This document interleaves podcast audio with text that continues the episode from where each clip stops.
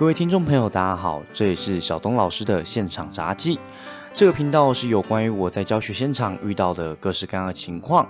跟大家分享，陪伴大家度过美好的一天。那我们一起来收听我的分享吧。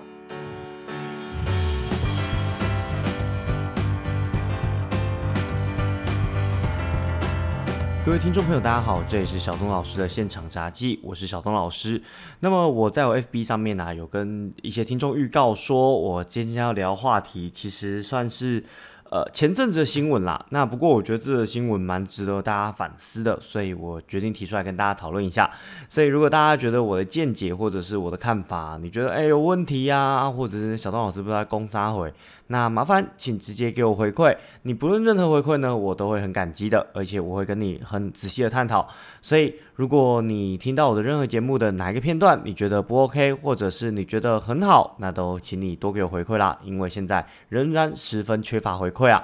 那么今天就聊到我们今天要跟大家聊片段啦。这个片段，这个新闻片段呢，是我在大约是上个礼拜的时候有看到一个一个 PPT 上面讨论的。没错，我消息基本都来自 PPT 啊。那当然，其他论坛也有，不过这则是在 PPT 上面看到，它是一个在美国 Reddit 这个论坛上面一个爸爸所发出的问题。Reddit 这论坛呢，跟台湾的 PTT 很类似，它本身来说就是一个美国最大的论坛，它里面分成各式各样的板块，其中一个板块呢，它的英文名全名叫做 Am I an asshole？就是说我是一个混蛋吗？那这个爸爸呢，在那个板上面发文，他就说他曾经跟他自己的小孩约定。因为这个小孩他本身很沉迷 Minecraft，那沉迷完了之后，他就每天就赖床啊，然后就可能就是做事情不 OK，赖床然后晚起，所以他爸爸就跟他约定说，如果你今天接下来如果你再晚起的话，我就把 Minecraft 档案整个删掉。这个小孩呢，当时约定当然也是跟他说 OK 啊，小孩当然不知道删掉到底实际上对他影响有多大嘛，当然他有可能知道，可是他只直觉爸爸只是在一个虚张声势。那直到这个小孩他又犯错了之后呢，爸爸就决定下狠毒手，直接把他档案给删掉。而删掉了之后呢，这个小孩从那一刻起，他就拒绝吃东西，拒绝进食，然后整天不跟爸爸说话，然后关在自己房间里面。于是爸爸就上来发文问大家说啦：“Am I an asshole？” 那通常会有这样的疑问啊，就是问问大家说：“哎，我是不是个混蛋？”通常九成九，你就是一个混蛋，没有错了，不用再质疑了。因为通常会这样去质疑自己的，你通常做的事情，你自己也知道好像有点不大对劲，至少你会觉得不合理啦，或者是你有更好的处理方式。那为什么会说这个案例来说呢？这个爸爸他的确是做错了，而且甚至跟他讲是一个混蛋呢？这是这件事情，我就要来跟大家探讨。我们在教育里面，其实很多人会，我觉得他有点是刻意去回避讨论这件事情，就是我们本身。处罚或者是负增强，它对于学生造成的意义在哪里？如果各位你本身是教职相关的，或者你现在是在大学生在修教程等等的，你就会注意到是很多教程上面的课本啊，跟你聊的都是一直不断告诉你说怎么正增强，也就怎么提提升他的自信心啊，然后怎么去引起他学习动机，在这上面琢磨了很久，很非常之多。但是对于处罚而言，很长的时候，课本的篇幅是一章一节，甚至草草带过。这原因到底是为什么？为什么大家这么害怕处罚？我个人认为的原因有以下几点呢？第一点，最大的原因，也就是最显而易见原因，就是因为我们台湾有一个非常厉害的基金会，这基金会叫做人本基金会。当然，这基金会它本身来说，它一开始创始的目的是以人为本，我觉得这个东西没有什么问题。如果它真的是以学生为本的话，那么他去发起的、去抗争的东西，往往来说的话，它其实我觉得对学生也好，对于整个教育环境也好，它是一个正向的回馈。但是麻烦的地方就在于说，如果人本只对这些显而易见的议题去做抗议的时候，那么它的声量整体就会变得非常之低落。所以我们就会看到人本现在对很多教育的议题上面来说，它就会走向剑走偏锋的概念。什么意思？我们都知道处罚这件事情，它本身来说，它一定是一个我们当然大家谁谁希望去处罚小孩子，是不是？谁希望去处罚自己的学生、自己的小孩呢？当然不希望。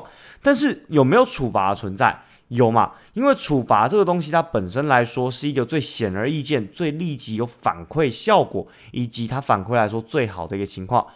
只是说这个处罚要怎么使用，以及怎样算是用的适当。这件事情呢，它非常需要去严格的探讨。但很遗憾的事情是，当人本基金会打着大旗跟大家鼓吹说，第一个零体罚，第二个甚至在语言的处罚，他们本身来说认为也算是体罚的一种。那我个人就认为这个部分就有开始有一点无限上纲的部分。不可否认呐，很多老师其实在处罚的时候，他一定是对于这个学生就是骂的狗血淋头，然后可能臭骂他，可能臭骂他什么祖宗十八代，或者是酸言酸语，让他造成了他心理上的受挫。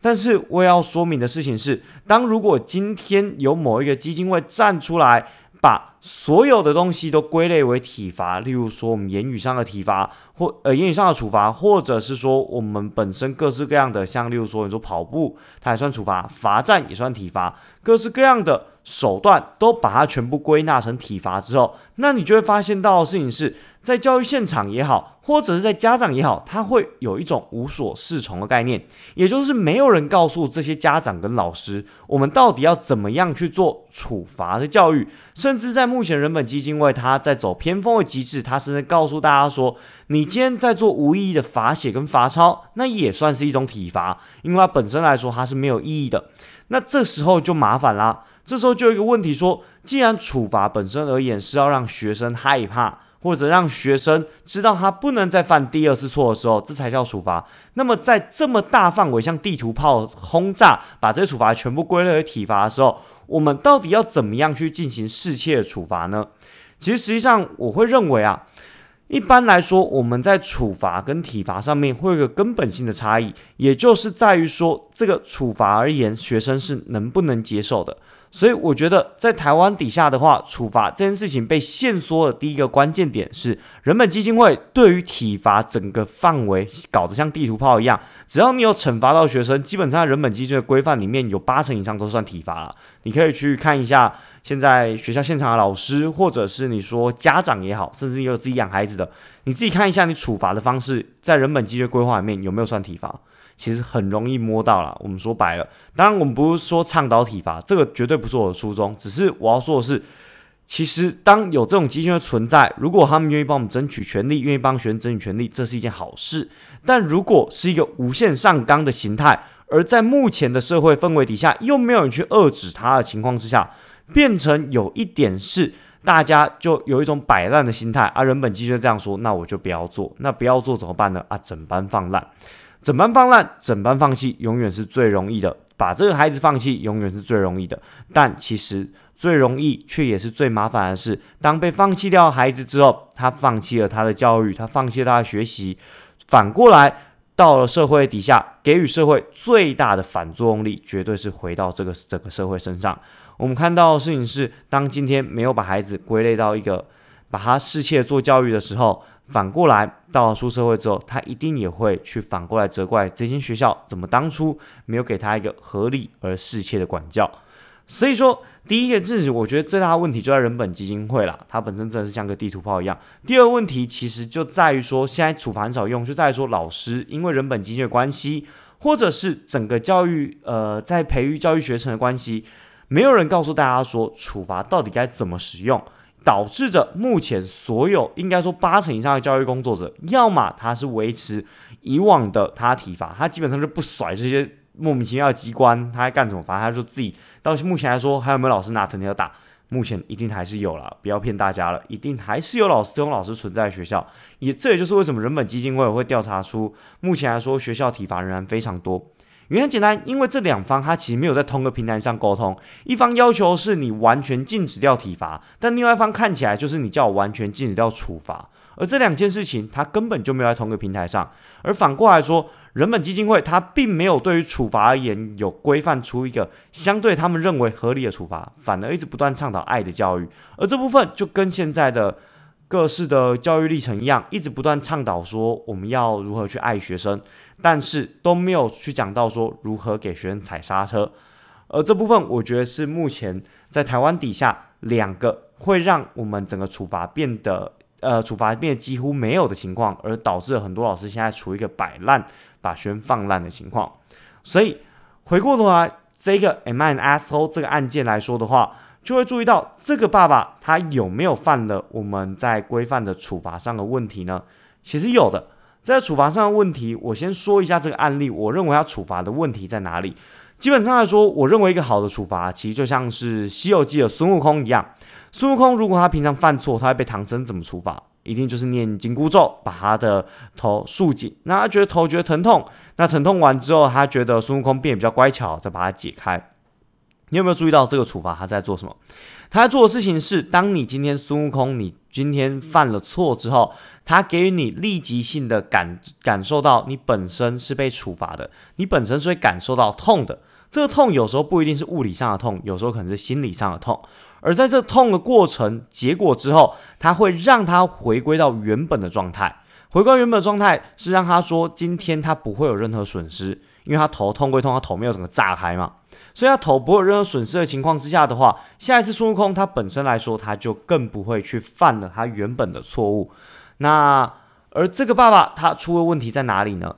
大家如果你有玩过 Minecraft，或者你有接触过 Minecraft，你应该知道是这个游戏它本身在玩的是一种设计世界的概念。什么是设计世界的概念呢？这个小孩他可能花了半年、一年，甚至更长的时间去设计出属于一个他的小天地，有点类似现在火红的动物森友会。如果各位你有玩过这个，那你可能就更好理解了。像这种设计型的游戏，你通常玩的时间很长，例如说你可能玩了三个月、半年的时间。你玩了这么长时间之后呢，那你会看到你自己的家园逐渐布置成你理想中的形态，你会因为这个感到有成就感、开心。而这些游戏本身，它给玩家最直接回馈就在于这样的成就感。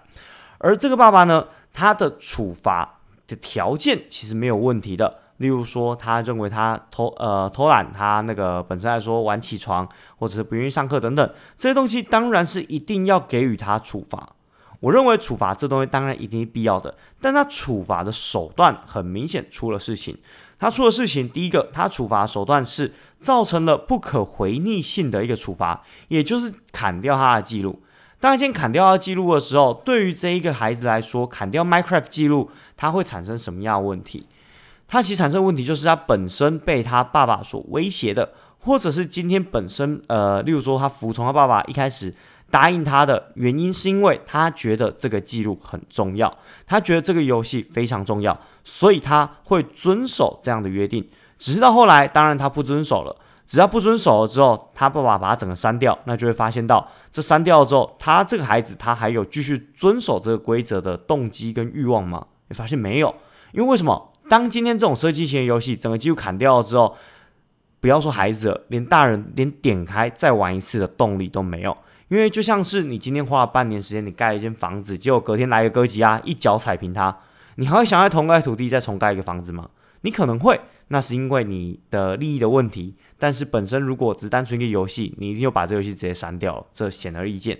因为你的乐趣本身就建立在你在建筑的过程之中，而今天如果把这个记录删掉，形同是把你以往的努力全部给抹杀掉。而这对于这个孩子来说的话，他是完全失去了他本身要去遵守这个规则的目的及动机，所以当今天这个记录被删掉之后，可想而知的是，这个孩子绝对不会再敞开心房跟敞开心房跟爸爸去进行聊天或者是沟通了。而我觉得第二件事情，我觉得这爸爸犯的第二件错误的事情，就是他举了一个，呃，在删掉这个动作之外呢，其实第二个错误，我觉得比较多人是犯的。呃，比比蛮多家长跟老师都犯的第二个错误，也就是他提出了一个其实实际上不能做到的处罚。什么叫不能做到？有一些人就说，哎，没有啊，那个 Minecraft 小东老师，Minecraft 不是几乎本来就可以砍，这当然可以做到，为什么做不到？我的不能做到是，当你今天做这件事情，你造成的不可抹灭伤害，或者是你根本就不可能执行这件事情，或者是你执行这件事情之后，会让被执行者他。受到一辈子甚至很长时间的创伤的时候，我认为这样的处罚他就不应该去执行，也不应该去做，甚至你连提都不应该提。这部分我就要讲到我周末看到一个案例啊，周末看案例，其实这个案例一定很多家长跟很多，呃，如果现在有小孩的，你一定很多遇到这案例，或者是你小时候一定很常遇到这案例。就这个家长呢，他们带了一桌小孩去餐厅吃饭，那我刚好是坐在隔壁桌，餐厅吃饭，一桌小孩，三个男生，这个。这个三个男生，你时候就一定会追赶、跑、跳、碰，一定跑来跑去，然后把餐厅的东西弄翻啊，等等的。但这个家长呢，他使出的手段是什么？这家长他有没有试图要管？有，他喊了几声，告诉这几个小孩说：“哎，你本身不要再玩了。”你这样子再玩下去会打扰到别人，别人会不开心。那我觉得第一句话这个东西，这个是第一个问题，而这个问题呢，等一下我们再来后面分析，因为这个问题没有扯到处罚。而第二个问题呢，是这些小孩仍然不听话，他持续的在跑，于是这个妈妈就发出了第二个警告，她告诉大家这些小孩说，如果你接下来继续跑的话，那接下来你就自己走回去，我就不载你回去了。那这些小孩有比较收敛一点点，但收敛大概五秒钟吧，然后又继续跑了。而跑到最后呢，第三次的妈妈说：“好了，不要跑了，出吃饱饭的出来了，我带你去喝珍珠奶茶。”而这些小孩一哄而上，全部就出去了。你有没有注意到，这个妈妈前两次的威胁，基本上来说根本就没有任何意义，而第三次的时候，会发现到的是她本身也不是一个威胁，它本身反而是一个增强的概念。增强什么概念？增强它出来的动机。那么你就会注意到的事情是，这些小孩他接下来如果这个状况不断的、不断的训练了，可能经过三次、五次甚至更多次的时候，他维持下来的状况会怎样？这些小孩维状况？维持的状况？一定是接下来在餐厅也好，在各个公共场也好，妈妈想要去制止他的状况？的时候，就会变成是：哎，这些小孩觉得不会被处罚，所以没关系。或者是说，这些小孩觉得妈妈提出来的东西他根本就做不到，所以他觉得没关系。反而是，如果你要去叫这些小孩移动到下一个地点，如果你给这些小孩奖赏，他们会像狗一样，狗听到铃铛一样，听到你奖赏，马上就跟着命令走过去了。那么，我觉得这样子的处罚基本上是没有效的。正增强其实大部分对大部分都有效，但是我觉得处罚是没有效的。我们回过头这案例来看一下，第一个处罚，第一个处罚，他说其他人。会不开心，那这件事情你有没有发现到的事情是，其他人会不开心，而这些小孩如果他今天被问第被讲第一次，他可能害怕，但是他被讲第二、第三次之后，他会发现到什么？其实台湾社会有这么多人会真的不开心，抓那个小孩说：“你这混蛋，给我闭嘴吗？”不可能，因为大部分其实都是我们是一个礼貌的社会，我们不可能会针对于别人的在现场的管教底下去做出这样子的一个状况。因为做这样一个状况，形同是告诉这个家长说啊，你不会管小孩，我来帮你管，那就有点类似预举的状况。所以说，当今天这个家长威丢出了第一个威胁，他其实是把管教权丢给旁边的陌生人，而可以很明显知道是旁边陌生人是绝对不可能去帮你管这样的小孩，因为第一个基于礼貌，第二个我根本也不知道你平常对你的小孩状况怎么样，即便我想要帮你，我也不知道从何帮起，因为如果我们真的骂他了。那你可能觉得，哎，这是我孩子，你凭什么骂他？又或者是，如果我不骂他了，我可能去念他，去约束他，去把他，例如说叫他乖乖坐好，你可能就会说，你为什么要多管闲事？这是我小孩我自己管。所以在这一连串底下的话，你会注意到是妈妈做第一个威胁，他根本就不算威胁，他只是在试图的让小孩静下来而已。而对小孩来说，如果他聪明一点，这算处罚吗？绝对不算是。而第二个就更荒谬了。第二个，他说，接下来如果你不听话的话，要你自己走回去。那么自己走回去的情况是，我们会知道的是在台湾，你如果真的让自己小孩这样走回去的话，出事了就换你了。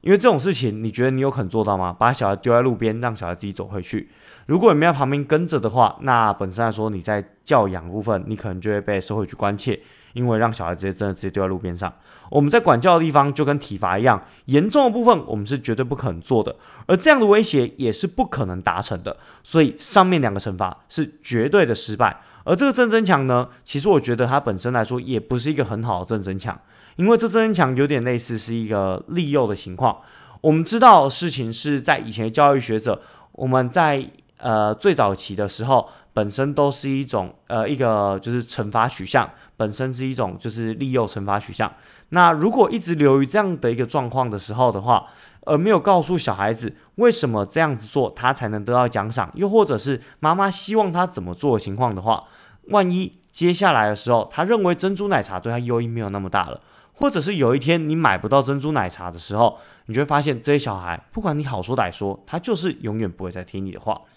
所以。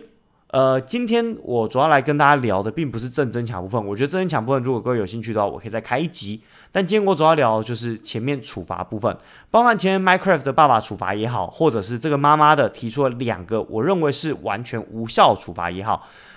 我觉得这些都不是一个好的处罚，而且甚至是一个有杀伤力的处罚。如果第一个 Minecraft 爸爸把记录砍了，哎，他也实在持续去砍了，你就发现这个小孩他再也不跟他讲话，甚至亲子关系破裂到很严重的状况。而像第二个妈妈，如果她真的放了这个小孩自己走回家，那也可以想见的是，这些小男孩他以后自己在外面一定会呈现很害怕的情况，然后他再也不会信任父母带他出去的状况。为什么会信任父母呢？因为他觉得父母会保护他们。而今天父母如果真的放了他们在外面走的话，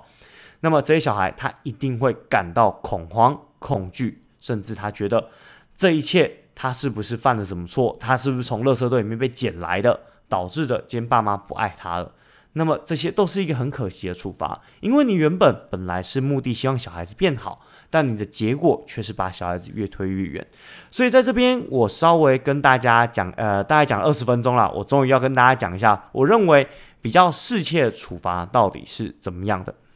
适切处罚，我觉得有几个要件，以下跟大家稍微说明一下。第一个要件呢，我认为这样的处罚它本身必须是可逆性的。什么是可逆性的？就是你今天的处罚来说的话，它本身它是可以复原的，或者是它本身它不会有造成永久性的伤害的。就像是你今天可以禁止他连续，例如说他今天赖床，我禁止你一个礼拜玩 Minecraft。那这样的处罚，很明显的事情是，这个小孩这个礼拜他就会觉得很不开心，他觉得很不愉快。但是他在一个礼拜之后。他会注注意到的事情是，他之后不要再犯。如果他再犯，他这样不愉快、不开心、不能玩的时间又会从头再来。但是我们会注意到的是，很多家长他其实不会做这样的事情。例如说，很多家长啊，如果看到小孩子在玩电脑，第一个反应什么？把电脑砸了。那砸了之后，你觉得小孩，嗯，大一点小孩可能就说啊，没关系，我去拿一下水钱去买就好。啊，大一点小孩就变说你砸，一直在泄愤嘛，你只是在抒发自己的情绪，你并不是在管教。那相对来说，如果小一点的小孩看到你如此突然暴力的行为的话，电脑坏不坏是其次，他会觉得他认识的这个父父母跟他以前认识的父母其实不是同一个人。如果当他有这样印象的时候，你就会发现到是这个小孩他跟你的关系开始越推越远，而这样越推越远关系呢，你就会后来很明显感受到这个小孩他再也不可能跟你亲近了。所以我觉得第一个很重要的地方是。我们本身是必须让这个处罚是可以去可逆性的，或者是它不会造成永久伤害的。第二个，你本身第二个我觉得重要的地方在说，你本身是在做处罚，你本身不是在做泄愤。我觉得这件事情非常重要，因为呃，大家都知道，在当家长或者当老师也好，我们知道情绪的东西它一定会存在，情绪的东西它也一定会，因为我们都是人嘛。我们看到不开心的东西，我们看到不对的东西，我们看到凌乱的房间，我们看到不听话的小孩，一定都会生气。但在生气之余呢，你要不要把这个情绪给泄愤到这个小孩子身上？我觉得这是大家都必须要去修炼的功夫。什么是泄愤？那什么是事实的表达呢？我觉得很重要关键，你可以去问你自己，你是不是真的生气？什么叫真的生气？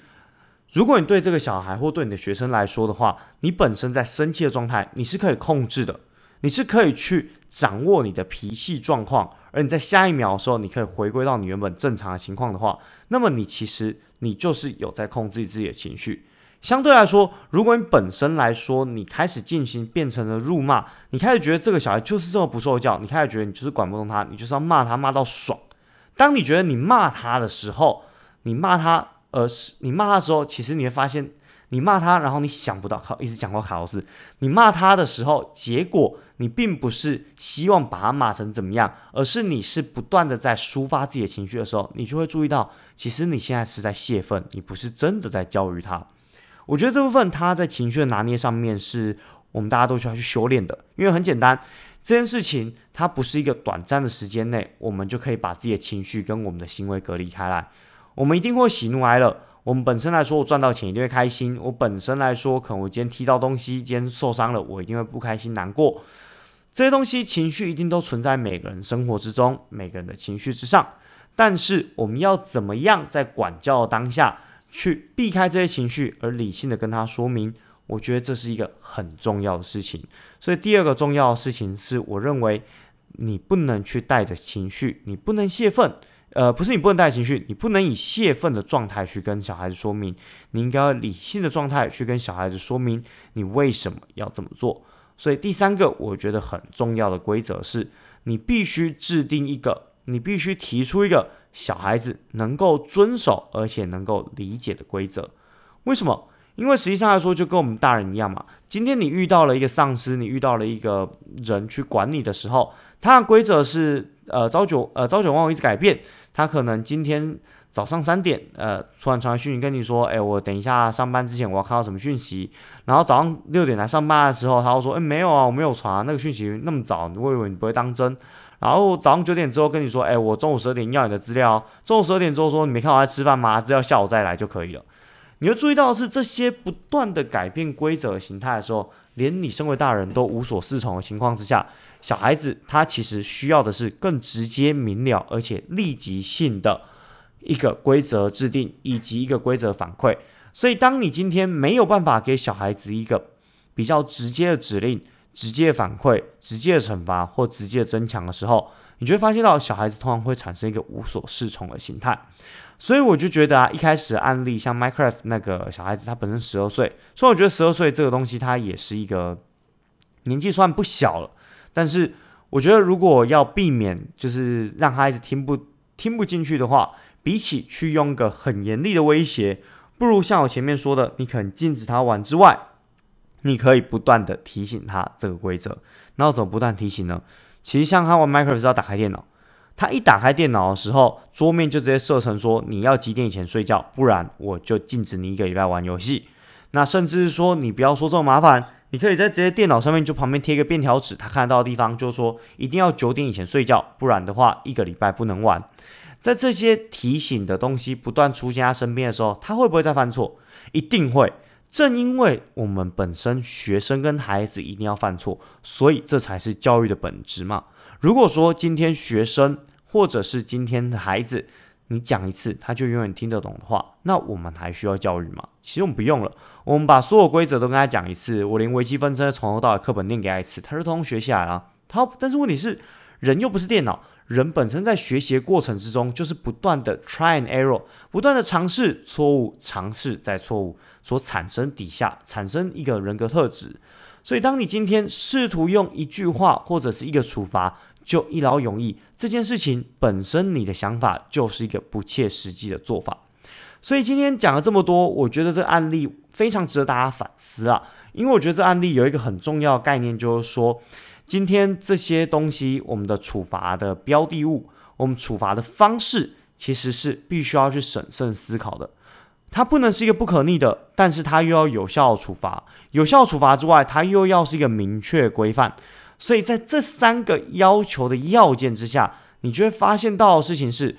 那呃还有一个要件就是本身来说，你在处罚过程之中，你又不能带入情绪性的处罚。例如说，我看这个学生就真的比较不爽，我就给你跑五圈；另外学生，我觉得你平常比较乖，我就给你跑三圈。又不能带入这样情绪性的处罚，而是要公平公正进行处罚的时候，你就会发现到这三个方式其实很难达成。这三个方式，你必须要不断的去琢磨，不断去想你的处罚是什么，你才可以去完成你的处罚要件。所以我会觉得，在目前整个教育体系情况之下，大家不断在推导正增强以及鼓励的心态之下，鲜少人在讲处罚，甚至是没有人愿意去碰处罚心态之下的话，我们发现到现在愿意做处罚的老师，其实说实在的，不论他先不论他处罚是不是适当，呃，当然是适当了。如果不适当的话，那当然是有问题。愿意做适当处罚老师，其实我认为都是非常有教育爱的老师。因为很简单，今天两手一摊直接放掉，绝对是最容易的。就像家长，我们两手一摊，直接把小孩放烂，让这小孩未来他就是干该干什么干什么去，我就不管他。我可能两手一摊就跟我说，我工作很累，我工作很忙，我平常做很多事情，我没有时间管小孩。这样的两手一摊绝对是最简单而最单纯的。但是如果你希望把小孩养好，你希望把你的学生教好的话，那么势必适切的管教、适切的惩罚及负增强，它绝对是有必要存在的。所以我在这边最后也跟所有的老师、听众，如果你现在本身你也是师培相关人员的话，我觉得这个呼吁其实非常重要了，就是我们不要去害怕讨论惩罚跟负增强。我觉得这件事情其实是整个师资培育、整个教育圈里面最可惜而且最荒谬的事情，因为我们不可能放弃掉这个手段。然后去管学生，因为你要知道事情是，所有人都一样，一定是你要有正的有负的，你有鼓励，你有处罚，这样子去形塑出来的结果才会是好的。如果你今天只有单方面的形塑，那只不过叫做溺爱而已。我们都知道溺爱这个词，但是整个师资培育、整个教育体系却不断的只教到我们怎么溺爱，却没有教到处罚。我觉得是一个非常可惜的事情。那么，如果各位觉得这一题觉得还有兴趣，或者想继续听我讲我们怎么样去适切鼓励跟正增强，或者是想要听我讲更完整的惩罚的。详细的案例的话，我这边当然也有很有很多，不过希望各位告诉我，那我就会再继续讲下去啦，或者是多点我几集，多听我几次，那我看到整个点击率上去，我也会觉得哎，好像反应不错，那我会跟大家继续聊下去。我是小东老师，我们这集大家就到这边，下次见啦，拜拜。